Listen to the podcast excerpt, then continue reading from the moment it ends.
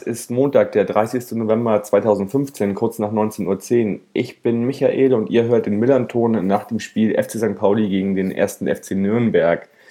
Tja, was für eine Abreibung. Ähm, wir verlieren das Spiel vor heimischer Kulisse mit 0 zu 4 Toren. Mm, das 1 zu 0 äh, für Nürnberg durch Füllkrug in der 18., dann wieder Füllkrug in der 43. Und dann wurde es auch nicht besser in der zweiten Halbzeit. Äh, Leipold in der 53. mit dem 3 zu 0 und Eras mit dem 4 zu 0 in der 89. Minute. Ähm, ich spreche heute wieder mit Stefan, äh, den ihr schon von letzter Woche kennt, aber auch mit Alex von Club Fans United. Moin, ihr beiden. Hi. Moin, moin. Moin, moin. Äh, mein Arbeitstitel für heute ist äh, Achtung, Schlachtung. Ähm, Erstmal erst Glückwunsch zum Sieg. Ähm, sehr effektiv, sehr souverän. Ähm, mehr kann ich dazu eigentlich gar nicht sagen. Oder seid ihr anderer Meinung? Ja, ich sag erstmal ähm, Dankeschön und wir hatten es ja im Millanton vor ein paar Tagen schon, habe ich ja mit dir gesprochen und da war, da war ich eher skeptisch, was das Spiel in St. Pauli angeht, weil wir äh, natürlich auswärts bislang sehr, sehr schwach agiert haben, bis auf Kaiserslautern haben wir 3-0 gewonnen. Und St. Pauli ist sehr heimstark, deswegen hatte ich da so eher so ein mulmiges Gefühl, ähm, was diese Partie angeht. Und aber wie es dann am Ende gelaufen ist, muss ich, du hast es auch schon in deinem Vorwort gesagt, es war wirklich souverän. Ja, genau, das war unsere zweite Heimniederlage nach Sandhausen mit 1 zu 3. Ähm ja, ich fange einfach mal mit, mit, den positiven Sachen an. Äh, bei uns waren das äh, zwei Choreos. Äh, während des Einlaufens. Äh, die Gering, also unsere Gegengerade hat sich komplett in braun-weiß-braun gehüllt und dann nochmal während des Einlaufens auch in braun-weiß-rot. Und äh, auch die Südkurve hat ihre Choreo gemacht. Ja, das sah toll aus und war eigentlich auch das einzige Tolle an dem Tag. Ähm, ja. Ähm, wollt ihr erstmal anfangen irgendwie? Erstmal, ich muss sagen, wir haben es, ich habe äh, wir haben Freunde vor Ort gehabt, die uns da berichtet haben und die fanden das eigentlich wie immer ähm, sehr, sehr schön in, äh, in Hamburg. Da man fühlt sich sehr wohl. Ähm, wir haben auch einen, einen, durchaus einen Weinkenner, der sich immer freut, dass man, äh, dass man bei euch auch einen sehr leckeren Wein bekommen soll, statt nur immer ein Bier. Im Stadion? Im Stadion, ja. Das, echt? Das wusste ich gar nicht. Ja, ich wusste auch nicht, wo der da rumhängt, aber es hat einen längeren Erfahrungsbericht geschrieben. Und aber er meinte auch das Ganze, man, man fühlt sich einfach wohl. Also man fühlt sich nicht so. Äh also, ach so, warte mal, es gibt natürlich irgendwie bei den Fanräumen die Weinbar, das gibt das natürlich. Ähm, das wahrscheinlich, ja. Das meint er wahrscheinlich. Okay, alles klar. Mhm. Und äh, er hat gesagt, er hat sich super wohl gefühlt, ganz unabhängig vom Ergebnis erstmal. Und äh, das ist erstmal ein Kompliment. Also, dass man sich da wohlfühlt, finde ich, da gibt es andere Stadien. Ja, ihr wart auch, ihr wart auch zahlreich äh, vor Ort. Ich habe viele kleinere und größere Gruppen gesehen und äh, ja, dem Spielverlauf entsprechend habt ihr da eigentlich auch einen ganz okayen Support abgeliefert. Ja, da ist eigentlich von unsere Ultras ja, äh, da ist sehr bekannt dafür, dass die sehr lautstark und sehr zahlreich immer ähm, supporten. Und das ist sicherlich auch etwas, was, was, was die Mannschaft pusht. Also und auch begleitet, auch bei all dem, wissen wir jetzt so Ultras im Support stehen kann, aber das ist natürlich trotzdem stark. Also, dass wir immer so viele Leute vor Ort haben, das ist auch, ja, das ist schon schön für den Verein ja. und das zeigt auch die Bedeutung. Unser, unser äh, Haus- und Hoffotograf, der Stefan Grünfeld, hat von so ein paar Aussetzern gesprochen, äh, bei Ecken und, und auch gegen ihn gegenüber, weil er in der Südkurve ist. Aber äh, gut, mh, mm, ja, das ist das, leider. Man kann natürlich Einzelne nicht steuern. Ich weiß nicht, wie viele das waren, aber gut. Also das ist dann halt so. Ich kann nochmal den Beitrag von ihm verlinken. Und ja, also wie gesagt, ich, man kann es leider, es ist nun mal so, also ein Einzelnen, da können 100 super gut drauf sein und Einzelne mhm. rasten aus. Das ist leider prägt das das Bild. Ja. Ansonsten, ja, war es ein Spiel, wie wir das schon irgendwie, was ich auch schon letzte Woche äh, sagte, irgendwie so, so ein typisches Zweitligaspiel. Du hast ein Heimspiel, hast 70 Prozent Ballbesitz, was wir tatsächlich auch hatten. Und ihr, wie gesagt, sehr effektiv. Ihr hattet auch, glaube ich, nur vier Chancen, oder?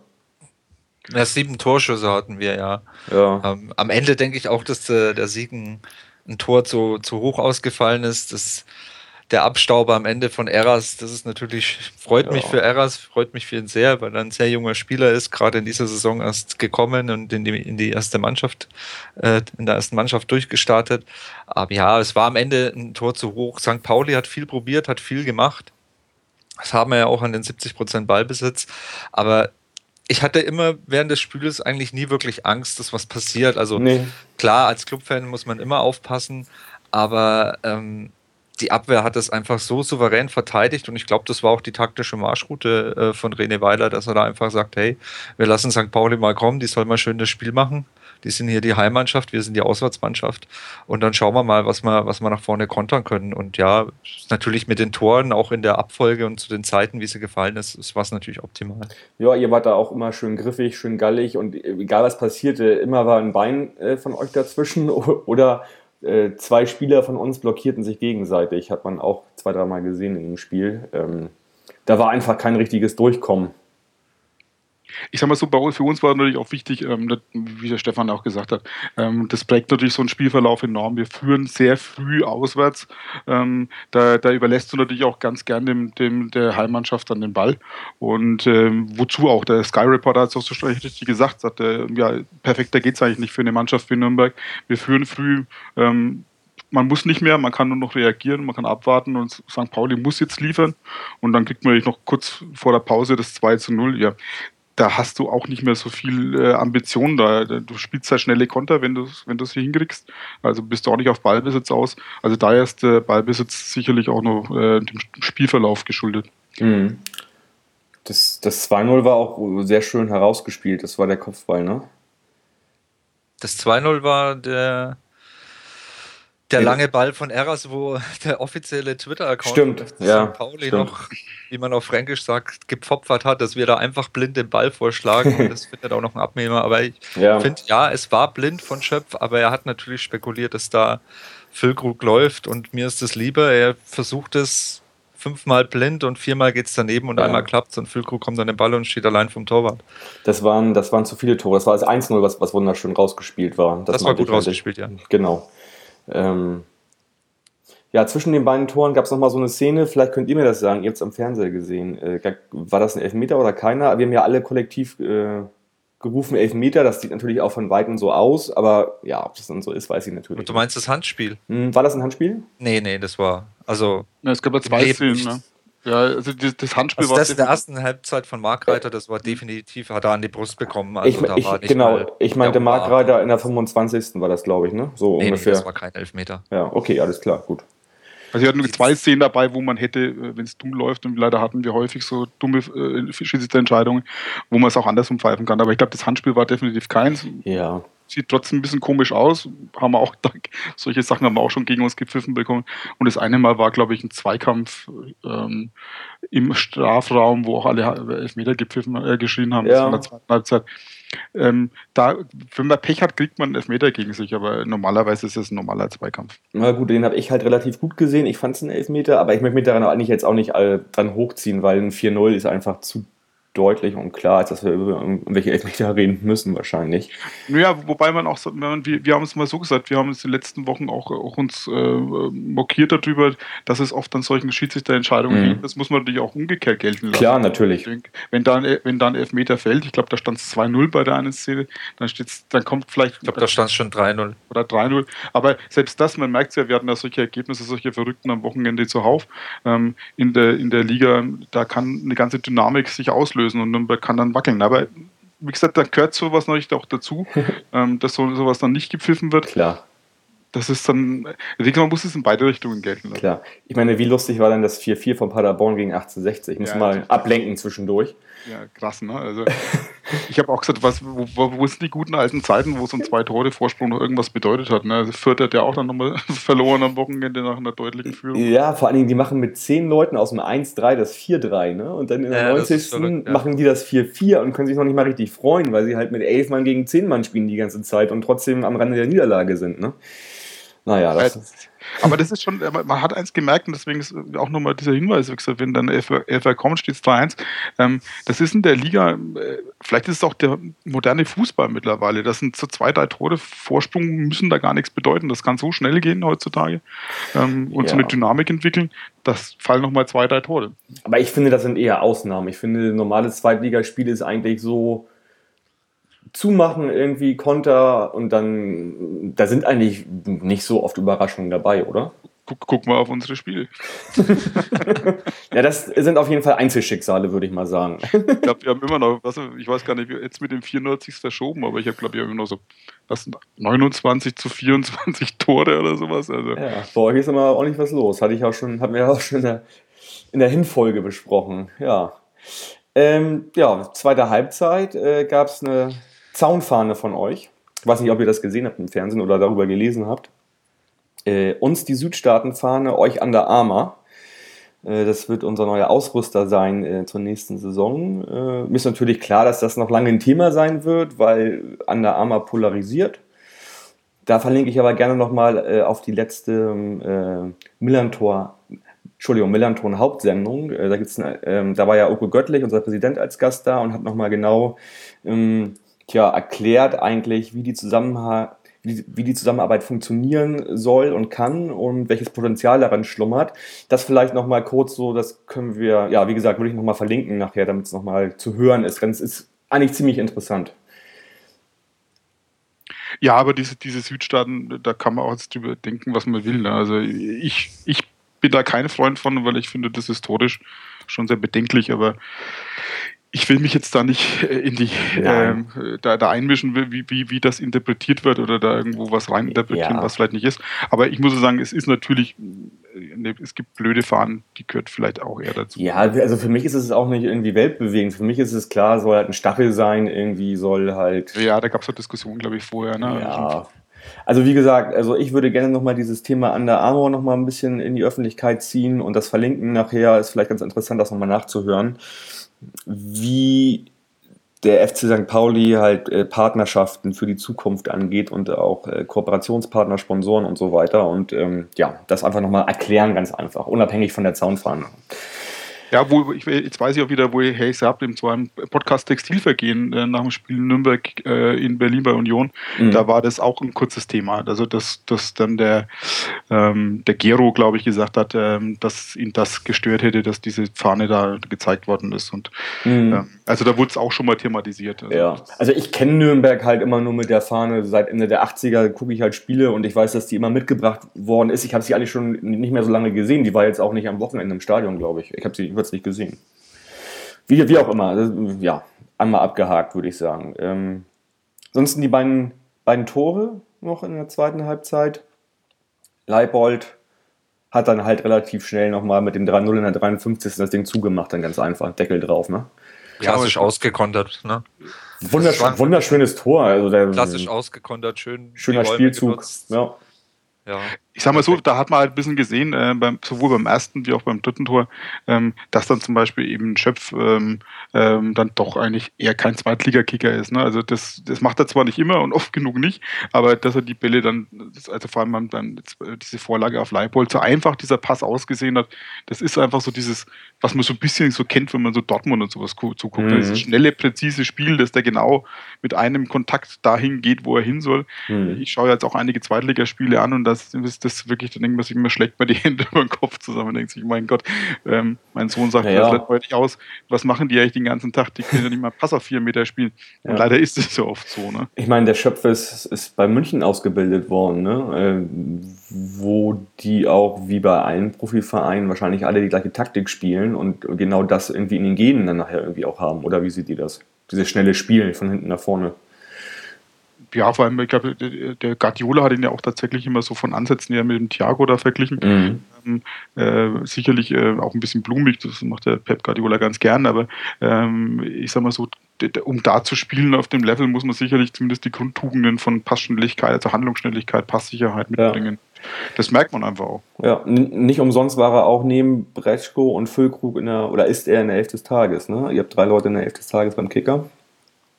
Wusste ich noch gar nicht. Ich habe es auch noch nicht geguckt. Also Ja, ich- Füll, Füllkrug 1,5, Schöpf 1,5, Bretschko 2,5. Ansonsten alle anderen Noten fallen da aber auch nicht großartig ab. Das Schlechteste ist irgendwie, ich habe vier Leute mit einer 3. Alles andere ist irgendwie 2, 1,5. Bei uns sieht es ja deutlich schlechter aus. Auch Alushi, den ich eigentlich noch mit den, als den Besten empfand, äh, hat eine 5 bekommen. Wen ich diesmal nicht richtig, also nicht so doll fand bei uns, war Buballa. Irgendwie, aber das Ziereis eine 5,5, weiß ich nicht, vielleicht habe ich da auch ein bisschen was anderes gesehen. T 5,5, klar, der hängt vorne in der Luft, kriegt nicht genügend Flanken, wird nicht gefüttert und in den ein, zwei Aktionen, die er hatte, haben er sich gegenseitig irgendwie im Weg gestanden mit irgendwelchen Mitspielern. Also ja, da war halt nichts zu machen. Also das finde ich aber auch interessant. Ich schaue jetzt auch gerade nochmal drauf auf die Noten und muss ich sagen, das verstehe ich auch nicht. Also das sind alle Himmelmann 5, 4, 4, 5, 5, 5. Also einen Notendurchschnitt von mindestens mangelhaft. Ähm, das verstehe ich nicht. Wenn man vor allem den Tenor anguckt, den die Medien direkt danach Mhm. gehabt haben, da hieß zuerst ja so nach dem Motto, als allererstes hieß, Nürnberg hat eigentlich nur vier Chancen, gewinnt 4-0, ähm, vollkommen unverdient. Dann dreht sich so ein bisschen das Medienblatt, der Medienwind und jetzt lobt man jeden einzelnen Spieler von Nürnberg und, und zerreißt eure Ja. Mannschaft. Verstehe ich nicht ganz, weil ich finde, ihr habt eigentlich ein- kein schlechtes Spiel gemacht. Ähm, Ah, no. Ja, ich meine, ihr habt halt dann tatsächlich, äh, ihr habt dann immer wieder versucht, verschiedene Sachen auszuprobieren. Mhm. Ähm, wir haben es halt diesmal besser gemacht. Ne? Also diesmal standen wir halt in der Mitte auch sehr solide. Kann auch gut sein, dass da Raphael Schäfer seinen Beitrag geleistet hat. Ähm, als so äh, Senior Routinier im Tor, der plötzlich diese Ruhe und diese Sicherheit wieder mit ausgestrahlt hat. Ja, auch bei, bei zwei Freistößen war er halt, hat er das Ding rausgeholt. So, ne? Ich weiß gar nicht, aber dem ersten von Meier in der siebten Minute, das sah so spektakulär aus. War das auch spektakulär? War das knapp? Ja, also da musste er sich schon strecken, ja, ja. Mhm, okay. Den musste er erstmal haben, ja. Genau. Also okay. Darf man haben als Torwart, aber muss man auch mal haben und das hat er gut gemacht. Mhm, okay. Ich fand ja, dass mit der Einwechslung von Duziak bei uns für Kaller in der zweiten Halbzeit dann nochmal ordentlich Wind reinkommt. Aber auch der kriegt nur eine 5, verstehe ich nicht. Der hat, auch- der hat da ordentlich nochmal offensiv was reingebracht, fand ich. Ja, wie gesagt, und äh, Ja. äh, ich sag's mal so, in der zweiten Liga ist es tatsächlich immer so, ähm, dass es ganz wenige Mannschaften gibt, die eigentlich vom, vom Potenzial oben nach oben ein bisschen ausreißen und ganz wenige, die nach unten abbrechen.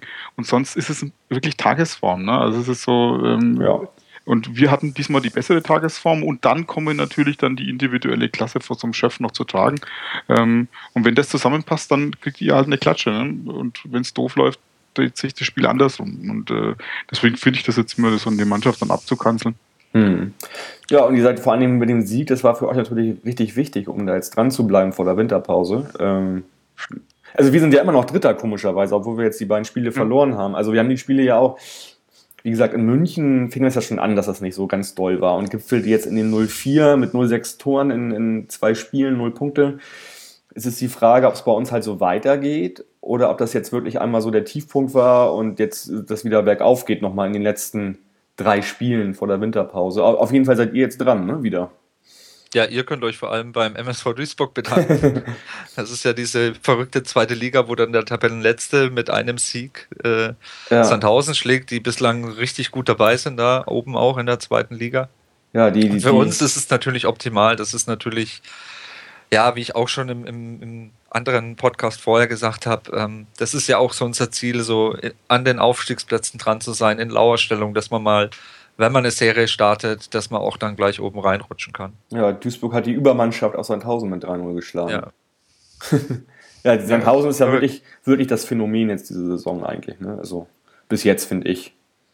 Dass Freiburg und, und, und, und, äh, und Leipzig da oben steht, ist jetzt keine Überraschung. Wir sind vielleicht noch eine Überraschung, aber Sandhausen ist die größte Überraschung, finde ich überhaupt. Ja, absolut. Also muss man sagen. Obwohl man jetzt schon langsam merkt, dass sich jetzt tatsächlich mit zunehmender Saison äh, so ein bisschen, bisschen so einsortiert, wie man sich das fast erwartet hat. Also Mhm. man, ähm, wie gesagt, ihr seid tatsächlich noch eine gewisse Ausnahme, weil man euch nicht einschätzen konnte nach der letzten Saison. Ähm, äh, Sandhausen ist halt, hat er diesen, diesen Schwung mitgenommen von Anfang an und äh, ist dann da oben. Aber jetzt so langsam sind dann doch die da, die man da so zumindest in den, ersten acht bis zehn da erwartet hat. Mhm. Wo, Das ist dann, klärt sich dann doch ein bisschen so langsam. ja, wohin geht's für euch am Wochenende? Wir haben Wir zu Hause spielen- Paderborn. Am Freitag schon jetzt gegen Paderborn abends. Ja, okay, Paderborn. Die sind ja mitten Mang unten drin irgendwie. Ja, ist auch so ein sind- 500 Ding, ja. 16.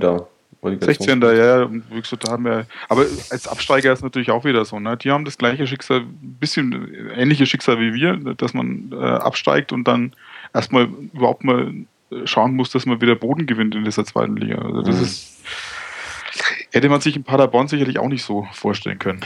Also wenn man unser Spiel jetzt in St. Pauli als, als Messlatte nimmt für das Spiel gegen Paderborn, dann müsste man da wahrscheinlich 10-0 gegen Paderborn gewinnen, weil ich habe dieses besagte 4-4 ja auch ein bisschen am Fernsehen verfolgt.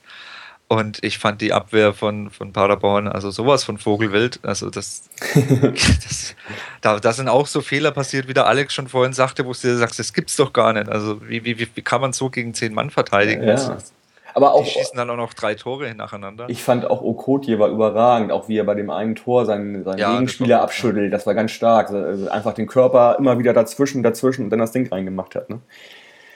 Aber zweite Liga ist eine Wundertüte. Also ich, mich würde es nicht überraschen, wenn wir 1-0 knapp verlieren am Freitag. Also da bin ich schon geerdet durch diese zweite Liga. Ja. ja, und wir fahren Sonntag, am Nikolaussonntag nach, äh, zum Betzenberg, zum FCK. Da wird es auch ja, am Dienstag oder Mittwoch noch ein Gespräch geben mit unserem Alex vom Millanton, mit den Jungs vom Betzegebabbel. Ähm, auch mittlerweile etabliert, kennt man in der zweiten Liga als Podcast. Ja, da wird es nochmal, da werden wir mal irgendwie die, dem Geheimnis ähm, der Einladung der der Jahreshauptversammlung mal auf, auf die Spur gehen. Irgendwie, da hieß es ja, dass, es, dass sie nicht genügend Geld hatten fürs Porto. da, ja. da, bin ich ja, mal gespannt. Ich möchte auch mal wissen, ob es vorstimmt. Also, kann ich mal nicht vorstellen. Ist vielleicht so eine Urban Legend, man weiß das nicht genau. Hat sich so rumgesprochen. Stand im Kicker. Stand im Kicker. Ja, der Kicker lügt nicht, sieht man ja an den Noten.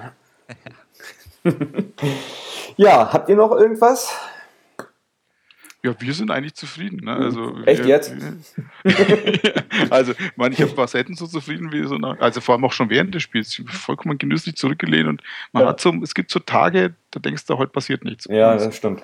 Ich darf nochmal auf, auf euer schriftliches Interview oder euer Interview hinweisen mit Ayla Meyer. Fand ich sehr interessant ja. und äh, nett zu lesen und äh, ja, ja, war, war auch toll. Also wie gesagt, ähm, ist ja auch eine sehr interessante Gesprächspartnerin. Ja, ist sie, genau. Und ähm, man merkt ja auch, dass sie da richtig auch von der Medienlandschaft Ahnung hat. Und äh, äh, ich hätte mir fast noch gewünscht, dass wir etwas mehr, mehr Vorlaufzeit gehabt haben, aber wir machen das ja. zurzeit immer auch ganz bewusst ein bisschen so ein bisschen ad hoc. ad hoc und, und über Twitter. Wir haben immer so, so Phasen gehabt. Wir haben äh, mal lange Zeit nur Blogs und Fanmagazine ganz gezielt angeschrieben. Jetzt diese Saison machen wir vor allem so auf Zuruf, äh, ja. so Twitterati und wer da sich berufen fühlt. Und es sind immer wieder neue, neue Leute, die man kennenlernt und das ja. ist auch sehr spannend. Fand ich auch gut. Für mich war es auch ein bisschen zu kurzfristig und ich finde auch immer mal neue Stimmen zu hören auch gut und deswegen fand ich es auch richtig gut zu lesen. Ja, also ich, und ich finde es auch toll, also weil man merkt irgendwo so, ich mache da so ein flammendes Plädoyer für das Miteinander, weil man merkt so irgendwo, das sind letztendlich sind wir Fans alle untereinander, ne? so, Klar. So schön Farben getrennt, aber irgendwie in der Sache sind wir dann doch alle, ähm, leiden wir das Gleiche und haben die gleichen Probleme und, und, ja. und äh, verfolgen das Ganze mit. Ich finde das super spannend und es baut sehr viel Aggressionen und Spannungen ab. Klar, das haben wir bei Melanton ja auch schon oft besprochen. So dieses Konstrukt der Fanfreundschaften per se oder an sich gibt es halt nicht, aber dass man sich natürlich untereinander, die Leute, die halt was bewegen, auch irgendwie in der Fanszene, die miteinander reden, das, das, sag ich mal, funktioniert das ja logischerweise auch gut, weil wir halt irgendwie alle das gleiche Ziel haben. Einfach mal irgendwie zu gucken, wie man den Verein weitertreiben kann, wie man drumherum was machen kann und so weiter halt. Ne? Ja, ja. der Gegner gehört halt nun mal auch zum Fußball dazu, sonst wäre es ja langweilig. Das wird sonst, auch mal Bayern München mal erleben. Ja, genauso. Der Gegner funktioniert nicht. Genauso wie ich den Leuten auch immer sage: hey, äh, klar, passieren im Fußball äh, Fehler. Wenn es die nicht geben würde, würde jedes Spiel nur Null enden. Das ist halt auch das Ding beim Fußball, finde ich. Ja. Und genauso war es halt gestern. Ne? Da kann man sich natürlich dort drüber aufregen, über, über die, die Abwehr manchmal oder so. Aber wie gesagt, wenn nie Fehler passieren würden, würden wir immer nur Null spielen. Das wäre auch langweilig. Ja, und bei, uns hat man eins halt ganz gut gesehen, das ist halt, dass das auch die Frage ist, wie man mit Fehlern umgeht. Ne? Also mhm. ähm, manches, meine Mannschaft kann nach einem einzelnen Fehler, wie wir in ein, zwei Spielen, komplett auseinanderfallen. Mhm. Ähm, oder schüttelt es ab und sagt, egal, weiter geht's, wir machen weiter. Und, ja. äh, und das ist für uns wichtig gewesen, dass wir mal sagen, Fehler hin oder her, wir spielen weiter. Also es scheint ja so, dass jetzt so der Oktober, November, ihr habt zwar viel unentschieden gespielt, aber es scheint jetzt so die Zeit gewesen zu sein für euch, wo ihr euch gefunden habt, wo sich die Mannschaft gefunden hat, sage ich mal, ne? oder? Wir ja, wollen jetzt nicht so wieder sagen, von der ja. Geburt einer, einer Mannschaft sprechen. Stefan. Ja, von der wollen wir nicht sprechen, das hatten wir schon mal. Aber ähm, ja, man, man sieht halt über die Spiele jetzt hinweg, auch wo wir öfters mal unentschieden gespielt haben, Alex hat es schon angesprochen, da waren oftmals auch schwierige Schiedsrichterentscheidungen dabei, die, die, die auch falsch waren und wo uns dann auch manchmal ein Punkt oder, oder zwei genommen wurden. Aber man hat schon gesehen, es entwickelt sich was und auch wie wir das, den Sieg gegen Braunschweig geholt haben am letzten Montag, das, das war auch so ein Spiel, es stand so auf der Kippe, aber man hat halt gemerkt, die Mannschaft, die ist, die ist geschwommen, aber sie hatte immer diesen Willen und die hatte den Biss und man hat dann auch gemerkt, es kann immer noch vorne was passieren. Dass es jetzt natürlich so souverän in St. Pauli läuft, das war jetzt unbedingt nicht zu erahnen. Aber ja, man sieht es, es entwickelt sich was und das, das hört man auch aus Kreisen der Mannschaft, dass sich dann in der Mannschaft entwickelt. Und ja, es braucht immer alles seine Zeit und jetzt schauen wir mal, wie es weitergeht. Ja, und so, so Kleinigkeiten vielleicht noch eingewandt, es hat, glaube ich, Ewald Lien ja auch vom Spiel gesagt. Er sagte auch, ja, ein, zwei Siege mehr, wenn Nürnberg am Konto hätte, und das war ja, lag ja nicht immer nur an der Mannschaft, sondern wir haben ja tatsächlich ähm, ähm in neunten Nachspielzeit ähm, einen Elfmeter gegen uns gekriegt, der nie im Leben einer war und so weiter und so fort. Ähm, dann bist du nämlich plötzlich nicht mehr Achter und musst gucken, sondern dann bist du plötzlich Zweiter und alle anderen gucken anders auf dich, inklusive die Kickerbewertung. Ähm, und das muss man mal so sehen. Also diese, diese Sport sind halt dann oft so Kleinigkeiten, was so eng liegen, dann entscheiden und dann plötzlich kippt eine komplette Stimmung im Umfeld, aber auch in der Mannschaft. Mhm. Ja, wir haben jetzt zwar diese beiden schlechten Spiele hingelegt, sage ich mal, aber mit 26 Punkten bin ich immer noch tiefenentspannt. Können wir auch alle sein, glaube ich, weil wir auch gesehen haben, wie die Mannschaft spielt. Also jetzt wieder bei St. Pauli. Insofern mache ich mir da auch eigentlich nicht so viele Sorgen. Was ich noch, weil du vorhin gesagt hast, was uns interessiert, diesen Satz von, Herrn Meeske hat mich auch bei der Eiler Meier nochmal, habe ich schon mal nachgefragt. äh, er hat ja gesagt, äh, also St. Pauli wäre jetzt sportlich weiter und auch finanziell besser aufgestellt als Nürnberg zurzeit, aber man hätte mehr Potenzial und ich verstehe noch nicht ganz, warum man das meint. Also es ja. ist nicht ironiefrei gemeint. Man, äh, Hamburg, große Stadt, gut, das ist der HSV, ne, aber warum glaubt Meske, Nürnberg hätte mehr Potenzial? Hat St. Pauli keins? Ist es keine Bundesligamannschaft? Äh, weiß ich nicht. Also genau, also also ich glaube halt irgendwie, der war jetzt zehn Jahre bei uns, der muss sich mal verändern und vielleicht, ich weiß nicht, wie die Konstellation ist. Also das ist dies Jahr auch von Verein zu Verein unterschiedlich. Vielleicht kann er einfach für sich mehr bewirken bei Nürnberg. Äh, ja, er ist ja aufgestiegen, ne? er ist jetzt bei uns Vorstand und okay. war ja, ja quasi Manager. Ja. Also ich weiß halt nicht, äh, wer wie immer sozusagen welches Standing hat, was man wo irgendwie durchboxen muss. Das ist halt natürlich wie äh, bei Hierarchien in Firmen natürlich. Und vielleicht ist es gefühlt für ihn bei Nürnberg einfacher, sein, seine Position zu bekleiden. Mhm. Ähm, oder kann es einfach sein, dass, äh, ich weiß es nicht, wie das da oben in Hamburg ist, dass St. Pauli immer oder, oder dass es für St. Pauli sehr schwierig ist, aus dem großen Schatten, den der HSV wirft, äh, da, da rauszukommen? Nee, glaube ich nicht. Also zumal wir ja auch einen ganz anderen Ansatz haben mit dem, wie wir mit Partnern umgehen, wie wir uns positionieren. Wir sind ja auch, also unabhängig vom äh, anderen Hamburger Verein, ein, eigentlich der einzige Verein in, in der ersten und zweiten Liga, die sich halt auch neben dem sportlichen sozusagen positionieren. Da gibt es ja sonst gar keinen. Ja, das stimmt. Und ähm, deswegen haben wir eine ganz andere Ausgangslage. Ähm, deswegen, ja. Wobei ich mich das schon frage, also weil ich denke mal, St. Pauli hat natürlich auch ein bisschen so dieses Außenseiter-Konzept zu eigen gemacht, so ein bisschen anders sein. Ähm, wir haben die Diskussion bei uns in Nürnberg natürlich auch. Also wie sehr muss man sich verbiegen? Wir sind ja auch ein, noch ein Verein, richtig, und äh, legen da auch viel Wert drauf, mhm. merken aber, dass wir mit dem Konstrukt eigentlich in der Bundesliga zumindest Mittelfeld bis nach oben nichts verloren haben, weil, ja. weil du einfach nicht weiterkommst. Ne? Vielleicht meint er das auch, dass Nürnberg eher solche Strukturveränderungen möglich sind, auch wenn sie uns weh täten, ähm, als sie vielleicht auf St. Pauli möglich sind. Also ich, ich glaube, das hatte ich euch auch im letzten Jahr im Interview, in der letzten Saison im Interview gesagt, so, dass, es, dass wenn wir erstmal Sachen vorleben, das sieht man jetzt ja auch, was wir gerade tun, äh, was da gerade passiert, das heißt, wenn da erstmal jemand ist, der es anders vorlebt, also gegen Entkopplung aus dem Verein und so weiter ist, andere Strukturen, wie der sagt, so, wir sind der Verein, wir haben Mitglieder, dann kommt auch vielleicht irgendwann der zweite, dritte, vierte Verein. Vielleicht auch ihr, das hat man auch gesehen bei der Geschichte ähm, mit den Refugees Welcome-Geschichte mit der, mit der Zeitung aus, äh, ja. mit der großen, großen Tageszeitung aus Deutschland, dass wir gesagt haben, nee, wir machen da nicht mit.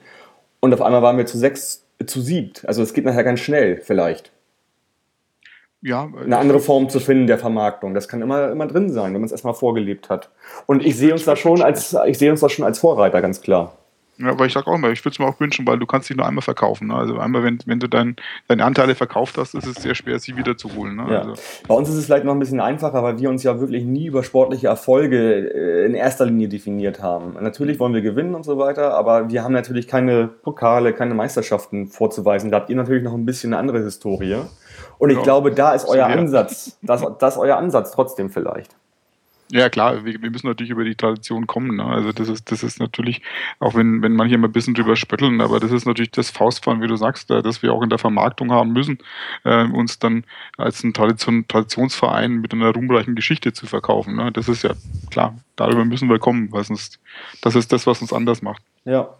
Ja, ich glaube, da wird uns auch ein spannendes 2016 bevorstehen, weil ich glaube, der FC St. Pauli wird noch das ein oder andere Ding raushauen, was einfach einen Diskurs anregt. Ich glaube, darum geht es eigentlich auch nur, mal zu, drüber zu reden, wie, wie gliedern wir eine Liga auf, wie arbeiten wir zusammen, wie, wie machen wir das eigentlich hier? Ja, obwohl das natürlich das vom Herrn Rettig natürlich Schweinchen schlau war großartig. ähm, also das ganze Geschichte auch so war wirklich. Äh, ähm, Ja. Aber ähm, das ist natürlich ein, ein heißes, heißes Thema. Ne? Also Ja. äh, macht man da nicht gerade die Büchse der Pandora auf? Äh, Ne, ich glaube, wenn wir, wenn wir nicht heiß kochen, wird es einfach immer irgendwie lauwarm bleiben. Das ist auch irgendwie uncool. Ja, ja, ich meine, ich, mich, mich hat bloß mich alarmiert, wenn, wenn Karl-Heinz Rummenigge erst begrüßt. Ähm, dann denkt man sich, oh, Vorsicht. Vorsicht, Ja, kann klar. nach hinten losgehen. Ne? Ja. Aber, aber ganz grundsätzlich sage ich mal auch so, es ist, ähm, ähm, die, wenn wir einfach so weitermachen, wie es bisher ist, dann wird die Entwicklung immer weitergehen. Das heißt, die oben werden immer fetter und die unten werden immer magerer. Ja, Und äh, ähm, klar kann man sich jetzt an dem festklammern, was man jetzt noch hat und sagt, besser wie nichts, aber ich glaube, die Entwicklung würde dann immer weiter auseinanderreißen. Natürlich ist diese, ist diese Sache mit Bayern, wenn die sagen, wir möchten uns selbst vermarkten, mit einkalkuliert. Wie gesagt, wir, es geht darum, jetzt mal, mal darüber zu reden und mal alle Seiten zu beleuchten und nicht einfach Ja. so dieses vor sich hinleben und möglichst das Maul halten und das so hinzunehmen, wie es ist. Ähm, es geht darum, sich weiterzuentwickeln. Und äh, mit solchen Vorstößen können wir sowas erreichen.